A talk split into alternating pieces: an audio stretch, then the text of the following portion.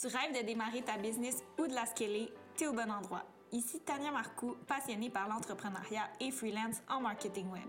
J'ai créé le podcast Viséo pour raviver ta flamme entrepreneuriale et t'aider à réaliser tes idées les plus ambitieuses. Dans ce podcast, je discute avec des entrepreneurs variés de leur parcours unique et des meilleurs trucs pour développer son entreprise. Let's go, t'es capable de Viséo toi aussi. Dans cet épisode, je discute avec Ambroise Debray, growth marketer, consultant et formateur en ligne. Il a quitté son emploi à seulement 24 ans pour gagner sa vie sur le web et voyager. Il accompagne aujourd'hui plus d'une centaine de personnes qu'il nomme des freemotes à devenir digital nomades à leur tour. Je connais Ambroise depuis maintenant plusieurs années. Il m'a enseigné pendant ma maîtrise en commerce électronique, puis m'a aidé à me lancer à mon compte. Je vous garantis que cet épisode sera rempli de valeur Écoutez-le jusqu'à la fin pour découvrir ses meilleurs conseils pour devenir freelance et lancer sa formation en ligne. Bonne écoute! Salut Ambroise! Euh, Salut Tania! Merci d'avoir accepté mon invitation sur mon podcast. C'est un peu étrange parce que d'habitude, c'est toi qui m'interviews et là, c'est l'inverse. Mais c'est bien, il faut inverser, inverser les rôles. oui, c'est ça. J'ai hâte d'en apprendre plus euh, sur ton histoire. Je pense que je connais ton histoire en gros, mais c'est sûr qu'il y a plein de détails que je connais pas et que je pense qu'ils vont être super intéressants et aussi pour tout le monde qui s'intéresse euh, à l'entrepreneuriat, au marketing.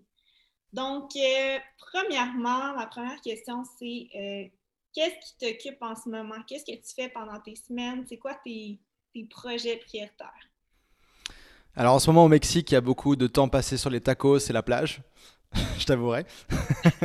Mais sinon, en général, si on parle, si on parle de travail, euh, je passe à peu près les trois quarts de mon temps sur bah, créer du contenu pour aider les, les freelances à se lancer et puis s'ils veulent devenir euh, digital nomade, travailler en voyageant. Et puis un quart de mon temps à peu près passé sur des missions de freelancing. Donc j'ai des clients aussi. Moi, ce que je fais s'appelle le growth marketing. Et donc voilà, 75% freelancing, aider des gens à devenir freelance et 25% moi le, le faire. Puis ça, ça a changé aussi comme proportion au fur et à mesure du temps. OK, parfait. Puis est-ce que tu peux nous en dire plus? C'est quoi exactement ta formation? Pourquoi tu as parti ça, premièrement? Mhm. Ok. Ouais, donc en fait, moi, ça fait, euh, bah, ça va faire presque 7 ans en fait que je suis freelance. À la base, moi, j'ai lu, j'ai lu un livre qui a tout changé pour moi, qui s'appelle La semaine des 4 heures de Tim Ferriss. Euh, je l'ai lu, euh, on me l'a offert à Noël 2013, je l'ai lu. Et puis après, à partir de ce moment-là, tous les choix que j'ai faits, c'était pour pouvoir devenir nomade digital et donc arriver d'abord à gagner ma vie en ligne. Et donc j'ai testé plein de choses. J'ai testé le e-commerce, j'ai testé de monter euh, une agence, j'ai testé de monter des événements en ligne, plusieurs startups et d'être freelance. Et puis en fait, je me suis rendu compte que le freelancing, c'est ce qui avait toujours marché pour moi.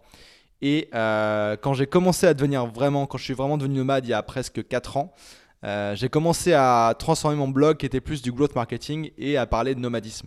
Donc j'avais fait un guide euh, How to become a digital nomad, c'était en anglais, euh, How to find cheap flights, des trucs comme ça.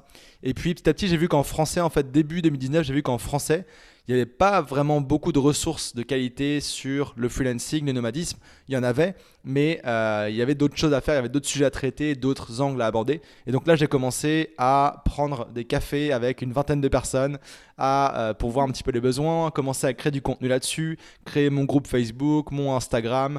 Euh, commencer ma chaîne YouTube et puis petit à petit bah, j'ai commencé à aider des gens justement avec ça comment gagner leur vie en ligne qu'ils soient à distance ou en voyage euh, ou, en, ou chez eux. Et puis, euh, donc, à coacher des gens. Et l'été 2019, en fait, j'ai fait un sondage avec, bah, où j'ai inclus toute la communauté pour voir, bah, demander, concrètement, OK, guys, comment est-ce que je peux vous aider maintenant à le faire vraiment à, Si c'est votre objectif, cool, je fais du contenu, etc. Mais comment est-ce que je peux vous aider concrètement et profondément à le faire? Et donc là, la réponse à ce sondage-là, ça a été que les gens voulaient que je les aide à devenir freelance spécifiquement. Euh, ça aurait pu être devenir, je sais pas, euh, faire du e-commerce, euh, monter des startups, etc. Mais les gens voulaient vraiment cet aspect freelance. Et le format, les gens m'ont demandé de faire une formation en ligne avec de l'accompagnement parce que c'était quand même un projet important. Il y avait beaucoup de choses à déterminer, etc. Et donc, à l'automne 2019, en tant que bon entrepreneur Lean Startup, j'ai lancé donc cette formation, ce programme en pré-vente. Ça veut dire que j'avais défini ce que j'allais mettre dedans, mais je l'avais pas encore du tout préparé. Et donc, j'ai fait cette prévente-là. Bien sûr, les gens étaient au courant.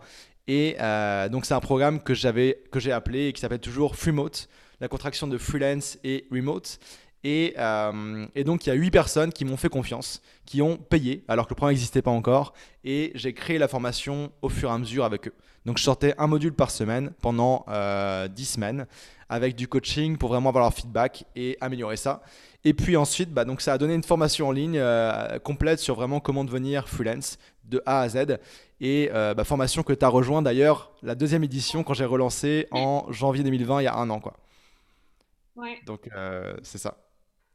Parfait. Ben oui, je connais très bien Freemote. je l'ai expérimenté moi-même. Puis je crois que c'est vraiment une bonne formation pour aider les gens à devenir soit freelance, à temps plein, à temps partiel, dans différents domaines selon euh, ce que les gens aiment, etc. Euh, donc là, j'ai vu que tu es rendu quand même à une centaine de personnes qui ont rejoint la formation. C'est mm-hmm. vraiment un bel accomplissement, selon moi, de se rendre là. Et que j'étais curieuse de savoir, euh, c'est quoi, selon toi, les meilleures stratégies pour promouvoir sa formation en ligne? Est-ce qu'il y a des canaux qui se distinguent de d'autres? Aurais-tu des conseils spécifiques pour ceux qui veulent justement se rendre où tu es rendu avec 100 personnes dans leur communauté et aussi avoir un impact aussi important sur la vie des gens? Mm-hmm. Bah, je pense que c'est vraiment ce qui est vraiment important tout au long du projet de lancement bah, de, n'importe quel produit, mais là on va parler de formation, c'est vraiment d'être au contact de ton marché. Parce que c'est facile de dire ok, je vais faire une formation sur, je euh, je sais pas, euh, la poterie. Ok, tu fais ta formation, tu es un expert là-dedans, tu fais ta formation complètement. Après tu dis ah ok, je l'ai faite, maintenant il faut que je la vende. Comment je fais alors que si tu es vraiment dans le mode, comme je disais, en mode lean, où à chaque étape, tu inclus ta communauté, tu inclus les gens pour avoir du feedback sur ce que tu fais, et que la formation aide vraiment les gens et pas te fasse sentir bien toi, tu vois, et ben là, tu es plus proche de, leurs besoins et donc ça va mieux. Quand j'ai sorti la formation au fur et à mesure, il y a des choses que j'allais traiter qui étaient dans ma tête, ça faisait du sens, mais dans l'esprit d'un freelance qui démarrait, qui était en train de se lancer, ça faisait aucun sens. Donc j'ai pu vraiment rester au contact du, marché par rapport à ça. Et je te dirais que même pour toute l'évolution de la formation, tu sais, donc je t'ai dit la première, euh, première fois, l'automne 2019, bah, j'ai lancé au fur et à mesure, tu sais, je te mettais tout en place. Pour 2020, quand tu as rejoint, c'était un format encore avec du coaching en groupe. Euh, avec accès à des modules au fur et à mesure. Puis après, bah, j'ai fait des sondages un petit peu, j'ai demandé aux Freemote qu'est-ce qui, niveau format, qu'est-ce qui leur plaisait le plus, est-ce que je devais donner accès à toute la formation directement, euh, niveau coaching, qu'est-ce qui faisait plus de sens? Et avec ça, j'ai créé différents forfaits. Il y a le forfait formation seul, où tu as toute la formation, euh, tous les exercices, outils, etc. et le groupe Facebook. Tu as maintenant un forfait avec coaching en groupe une fois par mois pendant six mois. La première version, c'était une fois par semaine. Quand tu l'as faite, c'était une fois toutes les deux semaines. Et maintenant, c'est une fois par mois. Euh, et puis aussi du coaching individuel parce qu'il y a des gens qui, avaient, euh, qui, bah, qui étaient peut-être plus avancés ou qui n'aimaient pas trop l'aspect coaching de groupe, qui voulaient euh, pas trop partager, etc. Chacun son, son truc. Mais donc, j'ai évolué les forfaits. Et puis bah, là, j'ai même rajouté récemment d'autres fonctionnalités, tu vois, avec un, un, job board par exemple. j'ai rajouté quoi d'autre? J'ai rajouté un répertoire de Freemote. On va faire des rencontres quatre fois par an. Il euh, y a plein de choses comme ça que j'ai rajouté au fur et à mesure. Et c'est vraiment, c'est pas parce que moi je me disais ok ça va être cool, c'est que j'ai ressenti le besoin en parlant au Freemote, euh, en voyant aussi ce que les, les gens avaient besoin. Et puis bah, j'ai, c'est toujours l'histoire de déceler le besoin, euh, le tester avec une version facile à mettre en place et ensuite bah, en faire que ça fait pas, fasse partie du produit complet. Quoi. Ouais, je comprends, ça fait du sens. ouais. Ça, c'est plus du côté produit. Je pense que ta question, c'était aussi au niveau marketing. Euh, ouais, les deux. ouais, bah, j'ai commencé par le produit justement parce que pour moi, ça, le, le, marketing, un bon marketing commence avec un bon produit. Donc si tu sais que ton produit, ou dans, dans ce cas-là, ta formation, répond à un besoin, apporte une transformation chez les personnes qui la suivent, et euh, que les gens qui suivent la formation ont envie d'en parler, ont envie que leurs amis en profitent, etc., tu sais que tu as un bon truc. Tu sais que tu as ce qu'on appelle un, une productocracy. Euh, on, on, parlait des livres de, de MJ DeMarco, là tu as lu le premier. Euh, là, c'est dans le deuxième livre, Unscripted, qui parle de ça. C'est quand tu as un produit qui est assez bon pour que les gens commencent à en parler autour d'eux, en soient contents, soient prêts à faire des témoignages, etc. Tu vois. et donc, ça commence vraiment avec un bon produit. Après, le, marketing, tout ça, c'est autre chose. Je, pourrais pas te donner une, réponse genre définitive. Je suis, même avec 100 personnes, je suis toujours en train de tester. Bien sûr, il y a différents canaux. Tu sais, il y, a les, lancements que je fais euh, quelques fois par année. Il y a mon contenu sur lequel je mets beaucoup d'efforts en ce moment. Euh, j'ai fait aussi des pubs. Euh, j'ai, une liste email. Il y a beaucoup de choses, tu comme ça. Mais pour l'instant, tu sais, il y a un petit peu de tout aussi là-dedans. Je savais pas que tu faisais de la pub. C'est quel canal tu as expérimenté, par exemple? Ouais, alors j'ai fait de la pub pour l'instant sur bah, Facebook, Instagram. C'est la plateforme que je maîtrise le, le, le plus. Euh, puis voilà, tu sais, je suis toujours en train de tester, je teste des, nouveaux, des nouvelles façons de, de, de, faire rentrer les gens dans ma communauté et leur proposer free mode. Donc, euh, tu sais, à voir après, une fois, si ça fonctionne, là, je referai de la publicité sur Facebook, Instagram, puis aussi la, les plateformes Google et autres, éventuellement. Ouais, tu as quand même réussi à avoir un, un, certain retour sur investissement sur ce que tu as essayé à date. Mais mm-hmm. c'est de voir après ça, je pense, c'est quel canal qui, qui, vaut plus la peine de mettre de l'énergie. C'est ça. Bah, moi, je pense que oui, euh, on peut parler de, de, un canal, mais chaque canal a son rôle à jouer particulier. Et mhm. euh, je vois que tout, tout les, toute la partie, la, la publicité, c'est cool. Et je dis pas le contraire, j'en fais pour des clients, j'en ai fait pour moi, etc. Après, c'est toujours concrètement bah, qui t'attire dans, dans ta communauté. Est-ce que c'est les bonnes personnes? Est-ce qu'ils sont prêts à passer à l'action? Est-ce qu'ils ont assez confiance en toi pour passer à l'action?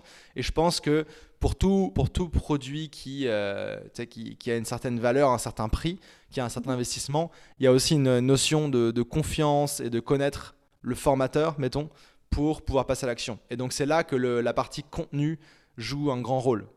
le fait, bah, en ce moment, je fais une vidéo par jour. Euh, j'ai une centaine de vidéos ou plus sur YouTube, je sais même plus la fois que je recompte. Je poste régulièrement sur les réseaux sociaux. Toute cette relation, tu vois, de voir, ah oui, ok, Ambroise, il fait ce qu'il dit, il est au Mexique. Ah oui, euh, il était à Lisbonne cet automne. Ah oui, tu sais, il, a aidé Tania et voilà comment elle a fait elle. Toute cette partie-là, ça crée, ça crée une confiance et c'est pas vrai que la plupart des gens vont pas comme ça acheter euh, en deux jours une formation. Ils ont besoin de savoir que bah, ils, ils, accrochent à la personnalité, que je peux les aider, que euh, ils aiment bien mon style aussi, parce qu'il y a différents formateurs, différents styles, différentes façons de voir les choses. Moi, je sais pas, j'ai l'impression, tu me diras ce que tu en penses, mais j'ai l'impression que je suis plus quelqu'un d'énergique, punchy, ok, go, à l'action, etc. Il y en a qui ont plus besoin de formateurs, qui vont peut-être parler plus lentement, qui vont les rassurer, etc. Chacun son style aussi. Quand même, vrai Puis t'attires, attires les gens qui te ressemblent aussi, donc c'est ça. oui, parfait. Puis, dans le fond, je me demandais, tout ce processus-là, mm. euh, ça a pris combien de temps? Ça prend combien de temps à valider son idée, par exemple? Euh, valider, bah, je dirais que tu valides vraiment ton idée quand tu as des premières personnes qui commencent à payer. OK. Fait que dès que tu as parlé de ton programme, tu étais prêt à recevoir des premiers, euh, des premiers free modes, puis de tester avec eux certains modules, euh, coaching, etc. Bah, tant, tant, que les gens n'ont pas payé pour ce que tu dis, ils peuvent dire n'importe quoi et ça, ils peuvent dire pour te faire plaisir, etc. Tu vois, et ça, je l'ai appris euh, de hard way en, en, faisant des startups où les gens disaient oui, oui. Et c'est aussi très québécois, je trouve de dire oui, oui, oui, oui, ok, mais en fait, en vrai, ça veut dire non. Et, et sauf qu'en tant que fondateur, ça, c'est terrible parce que tu te dis, ok, tu comptes sur ces futurs clients-là, et en fait, c'est non. Donc c'est arriver assez vite à avoir le, oui ou le non définitif. Et le oui ou le non définitif, bah, c'est d'acheter et de payer, tu vois. Mettre ta carte de crédit et y aller. C'est là que tu sais vraiment si tu as quelque chose. C'est pour ça que la méthode du, du, pré-lancement, elle est hyper importante. Mm-hmm. Parce que quand les gens ont payé, bah, en fait, toi, tu es payé à créer ton produit et tu sais que ça a été validé, tu vois, qu'il y a assez de valeur pour que les gens payent, euh, que ça répond à leurs besoins et qu'ils ont confiance en toi. Mm-hmm tous tes modules, euh, tes programmes de coaching, dans le fond, quand tu parlais de ta formation au début, ils n'étaient pas encore créés. Tu les as vraiment créés au mm-hmm. fur et à mesure que les gens se sont rejoints à ton programme. Bah en fait, ouais, j'ai fait, un, fait un lancement. J'ai dit, OK, de telle date à telle date, euh, voilà, ma, voilà le programme que j'ai en tête, voilà ce qu'il y aura dedans. Je vais le créer au fur et à mesure. Les gens le savaient. Hein. et, et, euh, et, voilà ce que vous allez avoir. sais. Après, oui, c'était au fur et à mesure. Et oui, les gens, bah, ils ont rejoint alors que le produit n'était pas là, tu vois. Et ça, c'est un signe de confiance assez, assez fort. Ouais. Super. Ben, merci euh, de nous avoir partagé tout ça. Je pense que c'est vraiment intéressant. C'est vraiment euh, un, un, bel accomplissement. Euh, bah, puis... Ouais, puis c'est aussi, aussi un learning que j'ai eu de, tu vois, de monter une startup, mettons, où j'avais pas validé ce besoin-là et on a travaillé plus d'un an sur quelque chose qui finalement n'avait pas de besoin profond, tu sais.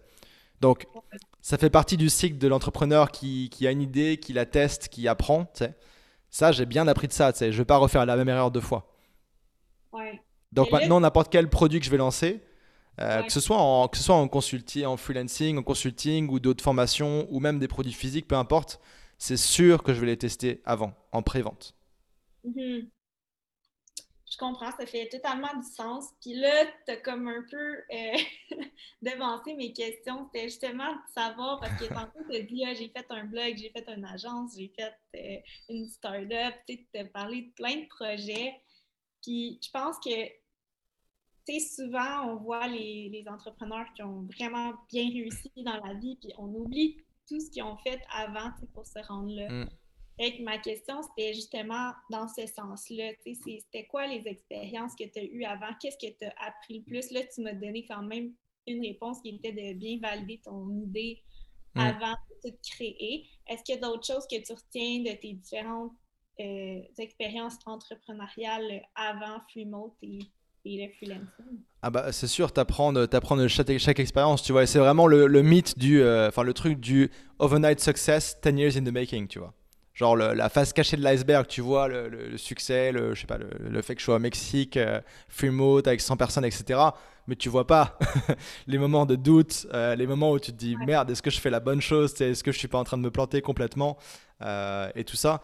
Et c'est sûr que, bah, en étant entrepreneur, en continuant, tu vois, c'est sûr qu'il faut avoir ce drive de le faire, etc. Mais moi, j'avais vraiment mon objectif, c'était ok, je veux des nomades, je veux voyager en travaillant, je veux être dans mon propre, mon propre truc. Même si j'ai suivi le, les, les bonnes études, euh, bon travail, j'ai même donné un cours au HEC, et, euh, mais, ce que j'ai appris de mes expériences, bon, ce, côté de ouais, vraiment valider le besoin et tant que tu n'as pas l'argent, c'est pas, pas un oui. Euh, qu'est-ce qu'il y a d'autre aussi? Bah, toute la partie, toute la partie euh, comment fonctionne la, la vente, comment considérer ça, comment le faire. Euh, le fait aussi de collaborer avec des personnes sur des projets. J'ai monté des projets avec des personnes qui n'étaient pas du tout les bonnes, en tout cas pour moi, et, euh, j'ai appris aussi de, ces erreurs-là, de la perte de temps que ça peut être, des, relations que ça peut briser si, si, si ce n'est pas les bonnes personnes. qu'il faut, quand tu fais des partenariats, il faut bien cadrer la relation avec un contrat ou un pacte tu vois, pour bien être sûr qu'en cas de problème, il se passe ça ou il se passe ça.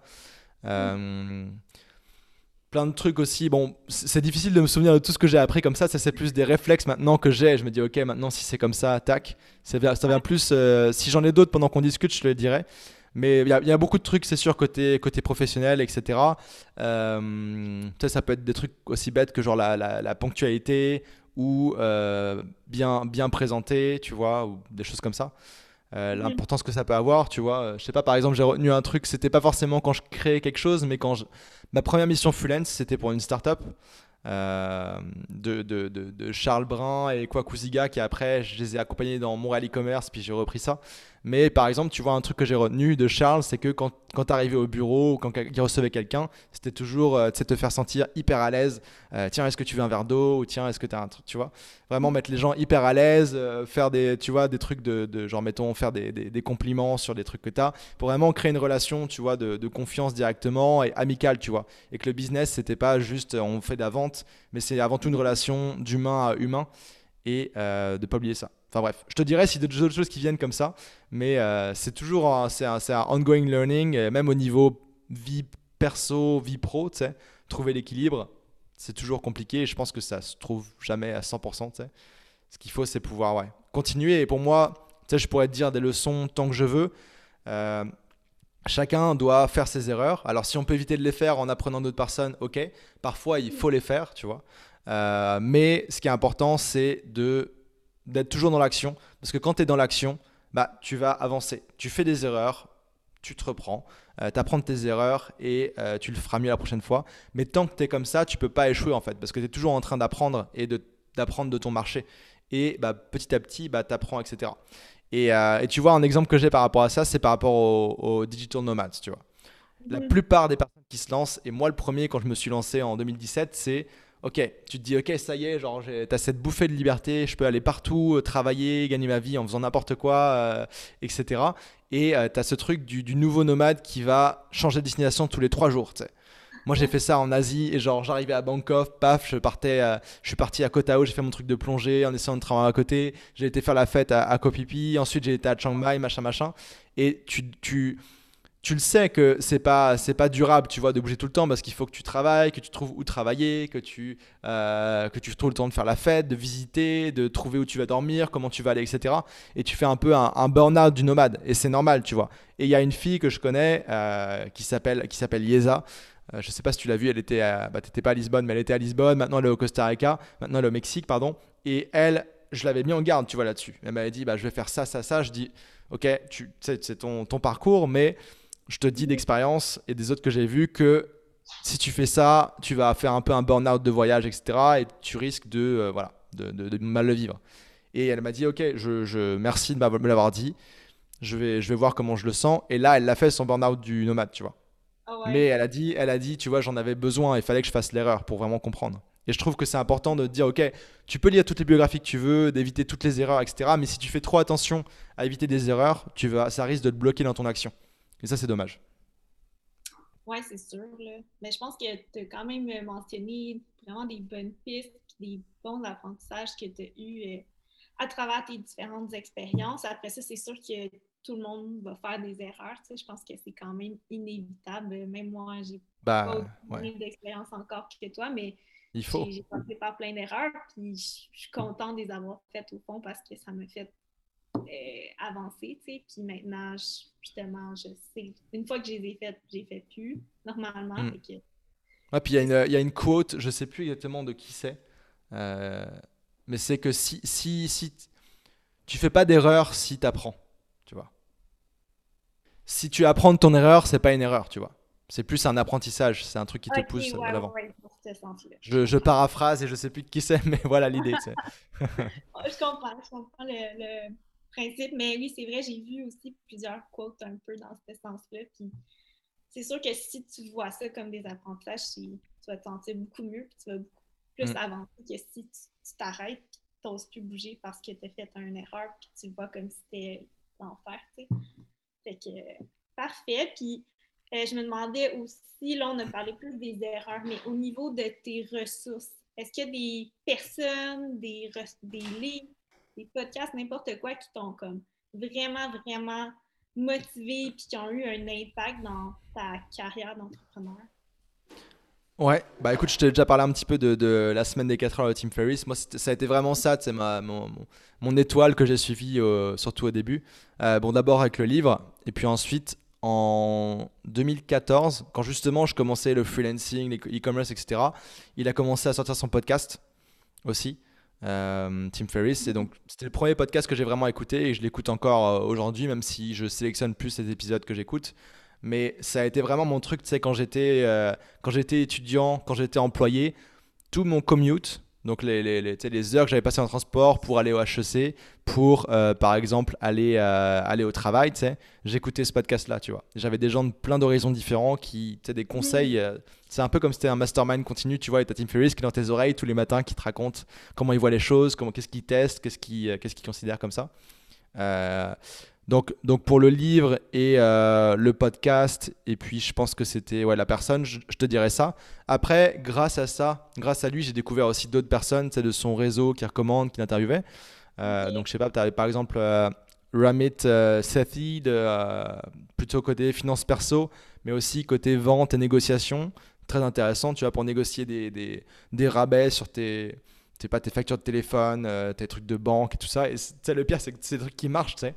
Genre, mettons, j'avais oublié une fois de payer la carte de crédit, tu suis son script, paf, 100 euh, dollars de frais, euh, paf, disparu. C'est juste, si tu. Ce genre de truc-là, tu vois que si. Euh, tout est négociable en fait. À part la science, la, la science, le droit et la médecine, tout est négociable. Et tu vois, ces genres de choses-là. qui d'autres qui d'autres aussi pas plein de livres que j'ai lus tu vois par exemple un livre qui s'appelle Vagabonding de Rolf Potts euh, et puis d'autres livres qu'il a écrits. C'est vraiment une bible du, du, du, nomadisme ou du voyage à longue durée, tu vois. Euh, vraiment plein de personnes comme ça que j'ai rencontrées à travers de, ce podcast-là. Puis aussi, euh, puis aussi au fur et à mesure, tu sais, moi, un truc, moi, j'en ai pas parlé encore, mais pendant 5 ans, j'ai organisé Montréal plus e-commerce. Euh, une conférence mensuelle, donc on faisait ça 10 mois par an, là on faisait pas trop ça, enfin on faisait moins ça l'été, mais 10 mois, 10 mois par an, 10 fois par an, j'organisais un événement où j'avais deux ou trois speakers qu'on invitait à venir parler de leur expérience. C'était surtout e-commerce, mais on avait un petit peu de, un petit peu de tout. Puis là, j'ai rencontré des personnes vraiment inspirantes. Puis à chaque personne qui partage son parcours, tu sais, tu vois des choses qui te parlent plus.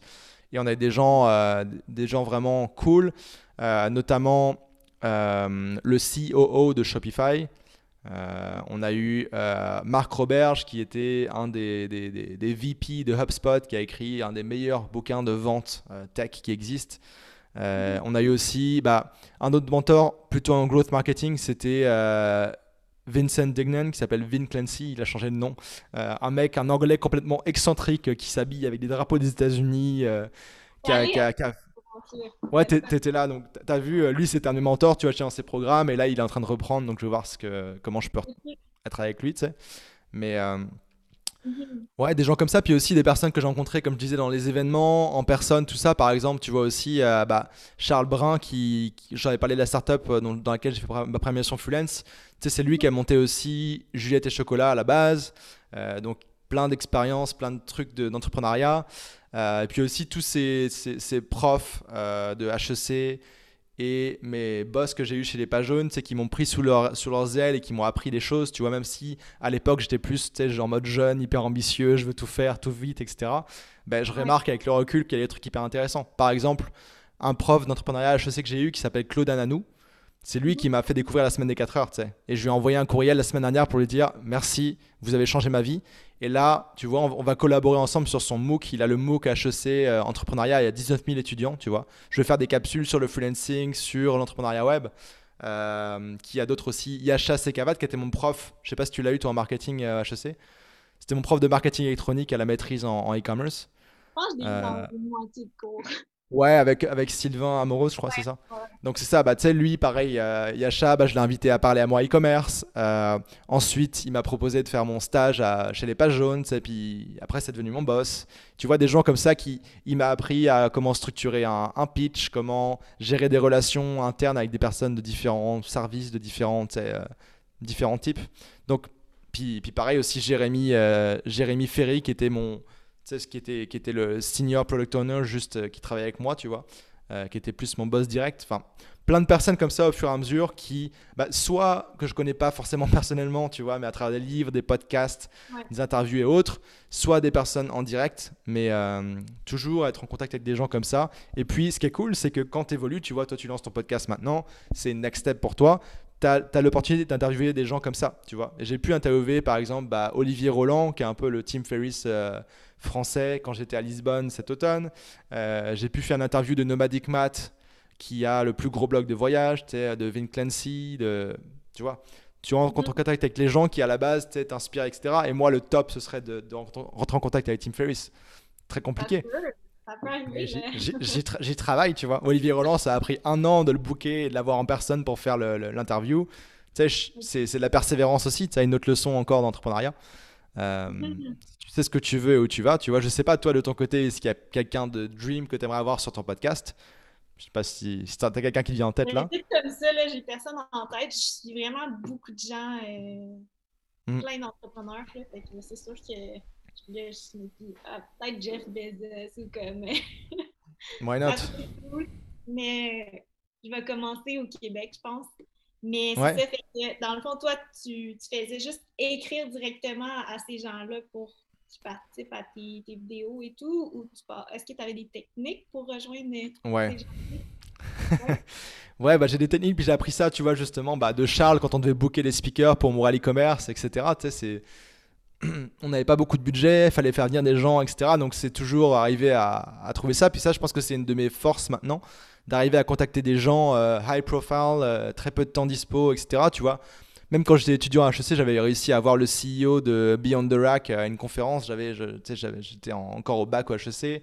Euh, après, j'avais eu aussi Ethan Song, le CEO de, Frank Oak, euh, plein de gens comme ça. Et c'est de comprendre euh, les différentes techniques. Puis ça, c'est aussi des techniques qui sont dans la semaine des 4 heures, tu vois aussi. C'est de comprendre que ces gens-là, ils n'ont pas beaucoup de temps. faut aller straight to the point. faut montrer ce que tu as à leur apporter. Euh, ça peut être des trucs bêtes comme mettre des phrases en gras, tu vois, la question que tu as à leur poser en gras. Et ils vont te répondre oui ou non, tu vois, et transférer à leur secrétaire, par exemple. Mais de savoir mettre le pied dans la porte, euh, faire le suivi, et puis aussi, tu vois, un peu les. Euh, vraiment savoir ce que tu veux, etc. Et ça, il y a un livre que je recommande là-dessus qui s'appelle The Third Door de Alex Benayan. Incroyable comme livre. Un gars qui euh, s'est créé un réseau de classe mondiale en quelques, quelques années, tu vois, en, par le hasard des choses. Enfin, c'est pas vraiment le hasard parce qu'il l'a cherché, tu vois. Mais il a réussi à créer plein de trucs. Il a réussi, bah lui, il a rencontré Tim Ferriss. Il a fait des week-ends avec lui à travers un truc qu'il avait créé, tu vois. Il a acheté une montagne euh, pour faire un resort où des gens cool allaient traîner, tu vois. Bref, euh, livre hyper intéressant. Mais ouais, c'est un, un, skill qui est hyper intéressant, surtout quand tu as besoin, en fait, euh, ou que tu as des projets dans lesquels tu veux interviewer des gens ou avoir des speakers. Et même par la suite, tu vas pouvoir avoir des conseils. Je sais pas, peut-être que tu as un truc. C'est un peu le concept d'avoir des mentors informels, tu vois. Mais mhm. euh, si tu as des personnes qui sont experts dans un sujet, tu vois, d'arriver à trouver une relation où bah, tu peux poser des questions euh, dans une relation, mais il faut toujours avoir un peu un, contexte ou un prétexte pour euh, contacter ces gens-là, tu vois. Je ne vais, vais, pas envoyer un mail à Tim Ferriss, salut, j'aimerais savoir comment faire des, des pompes, tu sais. Genre. J'imagine aussi qu'il y a une espèce de momentum qui se crée une fois que tu as des contacts super pertinents, ben, eux, ils vont à d'autres, puis ça va aller Ouais, puis c'est aussi, c'est aussi as tout ce qui est personal branding et euh, social proof, tu vois. Mettons, si tu dis, moi, si, si pour mon, mes vidéos, mes interviews au podcast, je dis, il suffit que je dise, OK, j'ai eu euh, Stan Leloup, Olivier Roland sur mon podcast, je, je peux avoir pas mal de monde aussi en francophonie qui les connaît. Mhm. Parce que les gens ils se disent ok si lui il a dit oui à ça c'est que c'est que c'est cool machin. Pareil la semaine dernière j'ai été mentionné dans plein de journaux euh, français, tu sais genre pas via l'AFP mais dans euh, France 24, dans euh, RFI, dans les EcoStart, etc. Au Québec les affaires, Infopresse, HEC Gestion.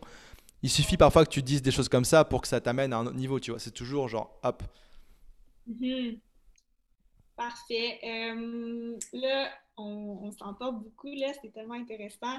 Euh, j'aimerais ça qu'on parle un petit peu de growth hacking avant euh, la fin, vu que ben, growth marketing, parce que c'est un mm-hmm. sujet super. Euh, je pense qu'il y a plein de gens qui veulent savoir c'est quoi, puis qui sont pas trop certains. Comment tu fait pour apprendre cette discipline-là? Comment tu fais pour te tenir à jour? Puis c'est quoi exactement le growth marketing? Alors, c'est un secret. On a un ordre privé, un peu comme les Illuminati, on n'en parle pas.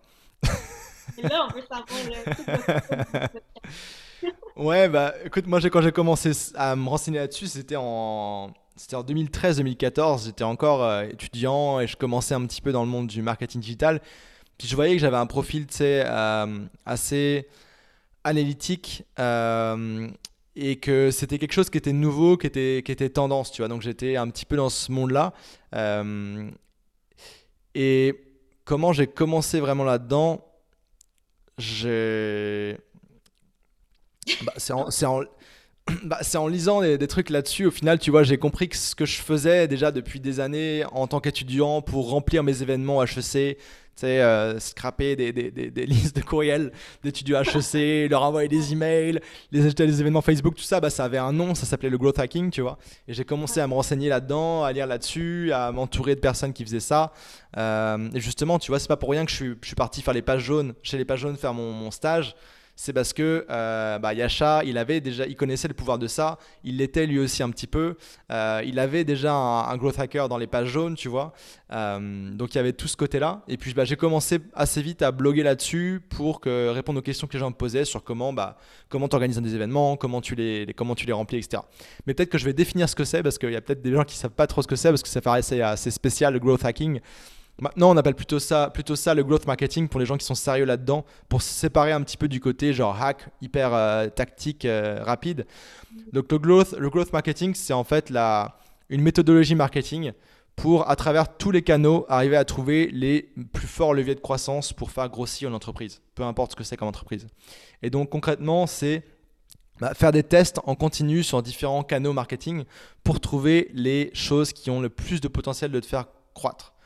Exemple connu, tu sais, par exemple, tu dois connaître ça, Dropbox, le truc où tu peux inviter des amis à, à Dropbox et puis tu gagnes 500 MB et puis l'autre personne gagne 500 MB.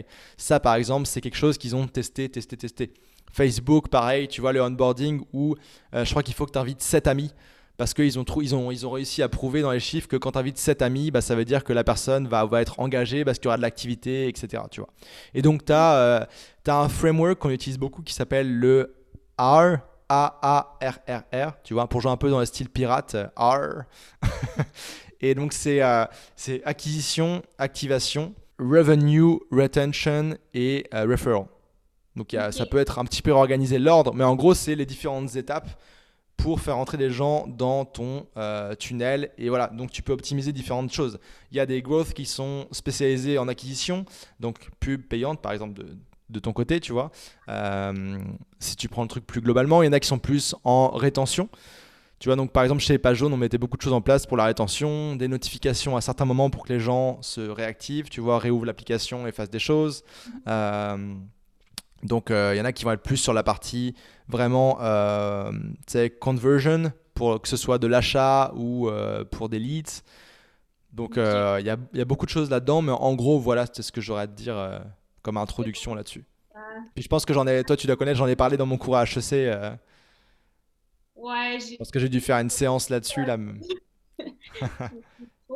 Mais euh, non, ça, ça, me donne une meilleure idée. Je pense que ça guide aussi les gens, surtout avec les exemples que tu as donnés, c'est tout le temps plus concret. Euh, mm. Est-ce que, en tant que growth marketer, est-ce que c'est toi qui testes tous ces canaux-là ou toi, tu es plus comme euh, le pilier central puis tu travailles avec des équipes qui mettent en place des stratégies? Bah, ça dépend toujours de la, taille de l'entreprise et de mes clients. Chez les pages jaunes, par exemple, il y avait beaucoup de choses et beaucoup d'acteurs. On avait des développeurs, des designers, euh, des décisionnaires, etc. Donc c'était un peu plus long comme cycle, mais on avait plus de choses à, à tester, tu vois. Et donc dans ce cas-là, c'était plus en mode genre, ok, voilà nos métriques, qu'est-ce qu'on peut, qu'est-ce qu'on, où est-ce qu'on pourrait le plus avoir d'impact C'est en testant des choses? Donc tu priorises aussi toujours tes, tes tests et donc là, bah, voir, ok, on s'était dit, ok, est-ce que, euh, est-ce que peut-être c'est sur le, site web que en changeant tel bouton de place, on pourrait augmenter le, taux de clic et donc de revenus, tu vois, par exemple. Euh, donc chez des grosses entreprises comme ça, où il y a des équipes en fait marketing en place, dans ce cas-là, c'est plus d'identifier, les, regarder les chiffres, identifier là où tu pourrais avoir un impact et bah, écrire les requis du test, définir dans quel ordre tu vas faire les tests et faire les suivis, tu vois. Dans la réalité, moi, mes clients, j'aime quand même bien avoir les mains, les mains dedans. C'est pour ça que je prends des clients plus start-up et euh, PME. Donc là, mettons, j'ai euh, un site de e-commerce comme, euh, comme client. j'ai une start-up dans la, dans la blockchain, dans le monde des, diplômes. et donc là, bah, il y a des trucs que je dois implémenter parfois. Il y a des trucs aussi que je dois, je dois leur dire bah, faites attention à ça, voilà ce qu'on pourrait tester. Et là, c'est leurs équipes qui l'implémentent. Tu vois. Mais c'est un peu ce rôle, justement, un peu généraliste. Je, je maîtrise plus ou moins tous les, tous les différents canaux marketing. Et j'ai cette vision d'ensemble, justement, grâce aux euh, analytics, aux chiffres. Bah, c'est le cours que je donnais au HEC que, que tu as pris, euh, Web Analytics. Grâce à ça, tu peux identifier ce qu'il y a et donc mettre les efforts là où il faut. Mhm. Parfait, ça fait du sens. Euh, bon, pour finir, je voulais juste savoir qu'est-ce qui s'en vient pour toi? Là, il y a le growth hacking, il y a la formation. Tu as dit que récemment, tu as revu ton pourcentage de chaque. Donc, c'est quoi mhm. tes plans pour les prochains mois? Bah écoute, moi je pense, je pense garder la même proportion entre euh, formation, contenu, aider les freelance et aussi moi, ma mission freelance, parce que c'est important, je trouve, de garder le pied dedans. Euh, ça me permet de me tenir à jour dans tout ce qui est marketing, euh, dans différentes parties, tu vois, et d'avoir cette relation client qui me donne beaucoup d'inspiration pour ensuite créer du contenu et améliorer Freemode pour vous aider aussi. Euh, et puis optimiser ça, tu vois, c'est un peu, j'aime bien avoir toujours un peu un côté euh, laboratoire secret, c'est pour tester des choses. Avant, c'était mon blog, maintenant c'est euh, maintenant c'est etc. Et donc je pense garder cette proportion. Après, dans la partie bah, formation, infoprenariat, comme tu le sais, j'ai monté, euh, je suis en train de monter une, une, petite équipe qui m'aide depuis euh, avril-mai. Euh, donc, bah, continuer ce process de, déléguer petit à petit les choses pour me libérer du temps, pour me focus sur d'autres gros projets, tu vois. Donc, je travaille là-dessus, tout en maintenant les, nouveaux flux les ventes, etc. Donc, c'est toujours un, un, jonglage, là, tu vois, j'ai pu me libérer du temps justement pour faire ce défi d'une vidéo par jour, qui est quand même pas rien, tu sais. Euh, un gros défi pour. C'est un gros défi. Là, il reste. ouais. Il reste. J'ai tourné les vidéos et tout jusqu'à lundi, donc il me restera bah, la semaine prochaine. puis après, ça m'a enlevé plein de blocages, c'est pour créer plus de contenu en, continu. Mais pour répondre à ta question, ce qui s'en vient, bah, toujours plus de contenu sur le freelancing, comment devenir freelance, le nomadisme. Euh, je pense que la Covid a apporté pas mal de déblocage par rapport à ça. On a vu que tout le monde pouvait travailler à distance. Enfin, ça fait des gens qui, il y a des gens qui disent ça depuis 10 ans, 20 ans. Enfin, ah oui, c'est possible. Ok, c'est différent, mais c'est possible et, voilà. Je pense qu'il y a beaucoup d'évolution à faire de ce côté-là, mais euh, de mon côté, bah, je veux j'ai choisi le freelancing parce que c'est vraiment moi ce qui m'a permis de démarrer et de gagner ma vie en ligne. Je pense que c'est le meilleur tremplin pour les personnes qui veulent commencer à gagner leur vie en ligne à côté de leur boulot, à côté de leurs études, etc. Et puis, bah, petit à petit évoluer pour arriver bah, là où tu en es, par exemple, où tu es full booké, où tu as un tarif qui commence à devenir intéressant. Et à cette étape-là, bah, Free Mode, c'est vraiment te donner tous les outils pour ça. Je pense qu'il y a des personnes qui ont besoin aussi d'un peu plus d'accompagnement. Euh, donc continuer peut-être à, après Freemote, à offrir du suivi continu à des personnes pour justement les amener au niveau où toi tu es, tu vois, d'avoir, euh, d'être full booké, avoir des bons tarifs, etc. Et ensuite, bah justement, tu en parles, toi tu as ce projet de, euh, et c'est normal, tu vois, quand tu es freelance, tu as aussi petit à petit ce côté entrepreneur qui naît, tu commences à gérer ta compta, à vouloir tester les trucs, et tu veux décorréler ton temps de tes revenus Mhm. Euh, et travailler sur des systèmes, des projets qui te dépassent, qui peuvent tourner sans toi. Et donc pour moi, le plus logique, et ce que je vois beaucoup chez les freelances, et ce que j'ai fait, c'est de vouloir créer sa formation sur son métier. Tu vois, pour pouvoir bah, jongler entre ton freelancing qui t'apporte tes revenus et ta flexibilité, mais travailler sur d'autres projets qui peuvent travailler euh, sans, toi, en théorie. Et, euh, et, voilà. Et donc je veux bah, accompagner les freemotes à arriver là aussi. Et donc je vais travailler bientôt sur une formation pour aider les freelances justement à dématérialiser leurs compétences, tu vois, les délier de leur temps pour les vendre sous forme de formation en ligne, de coaching. Et donc, bah, tout ce qu'on a parlé au début de l'interview, tu vois, toute la partie euh, trouver le sujet de formation, arriver à se, se, positionner différemment, se différencier des autres personnes, arriver à faire tout le processus de lancement lean pour être sûr de ne pas te planter et de faire évoluer ta formation au fur et à mesure. Tu vois, il y a toute la partie aussi marketing, de lancement, de webinaire, de, de pub, de tunnel, etc. Il y a énormément de choses là-dedans. Je suis encore en train de travailler là-dessus, mais tu vois, je m'estime qu'à 100, à plus de 100 freemotes, j'ai quand même compris quelque chose que je peux enseigner à d'autres personnes par la suite. Ben oui, c'est sûr. Ben moi, je suis pas partante, tu sais, fait que dès que... Ouais. ça arrive, ça arrive. Parfait. Ben écoute, euh, je te retiendrai pas plus longtemps. Merci pour ton temps. Merci pour euh, tous tes partages. Je pense vraiment qu'il y a beaucoup de valeur à, apprendre de ce podcast-là parce qu'il y a plein de références. Là. Je vais faire une petite liste après pour euh, que les gens se retrouvent. Puis aussi, c'est ça, là, de partager ton expérience mm-hmm. jusqu'à monter une formation avec 100 personnes, avoir des gros clients en growth marketing. C'est intéressant. Ouais, puis, puis, puis c'est tout, enfin, Tania, on est la preuve. Euh, après moi, mais tout est, tout est possible. sais. Si vous donnez les moyens, vous y croyez et vous mettez en place les actions, peu importe d'où vous partez en ce moment, tout est, tout est possible. Il y a plein de success stories, c'est pas ça qui manque sur, sur le web. Là. Euh, je pense que c'est important d'écouter des, des, épisodes de podcast comme ça pour s'inspirer, avoir des outils, avoir des philosophies.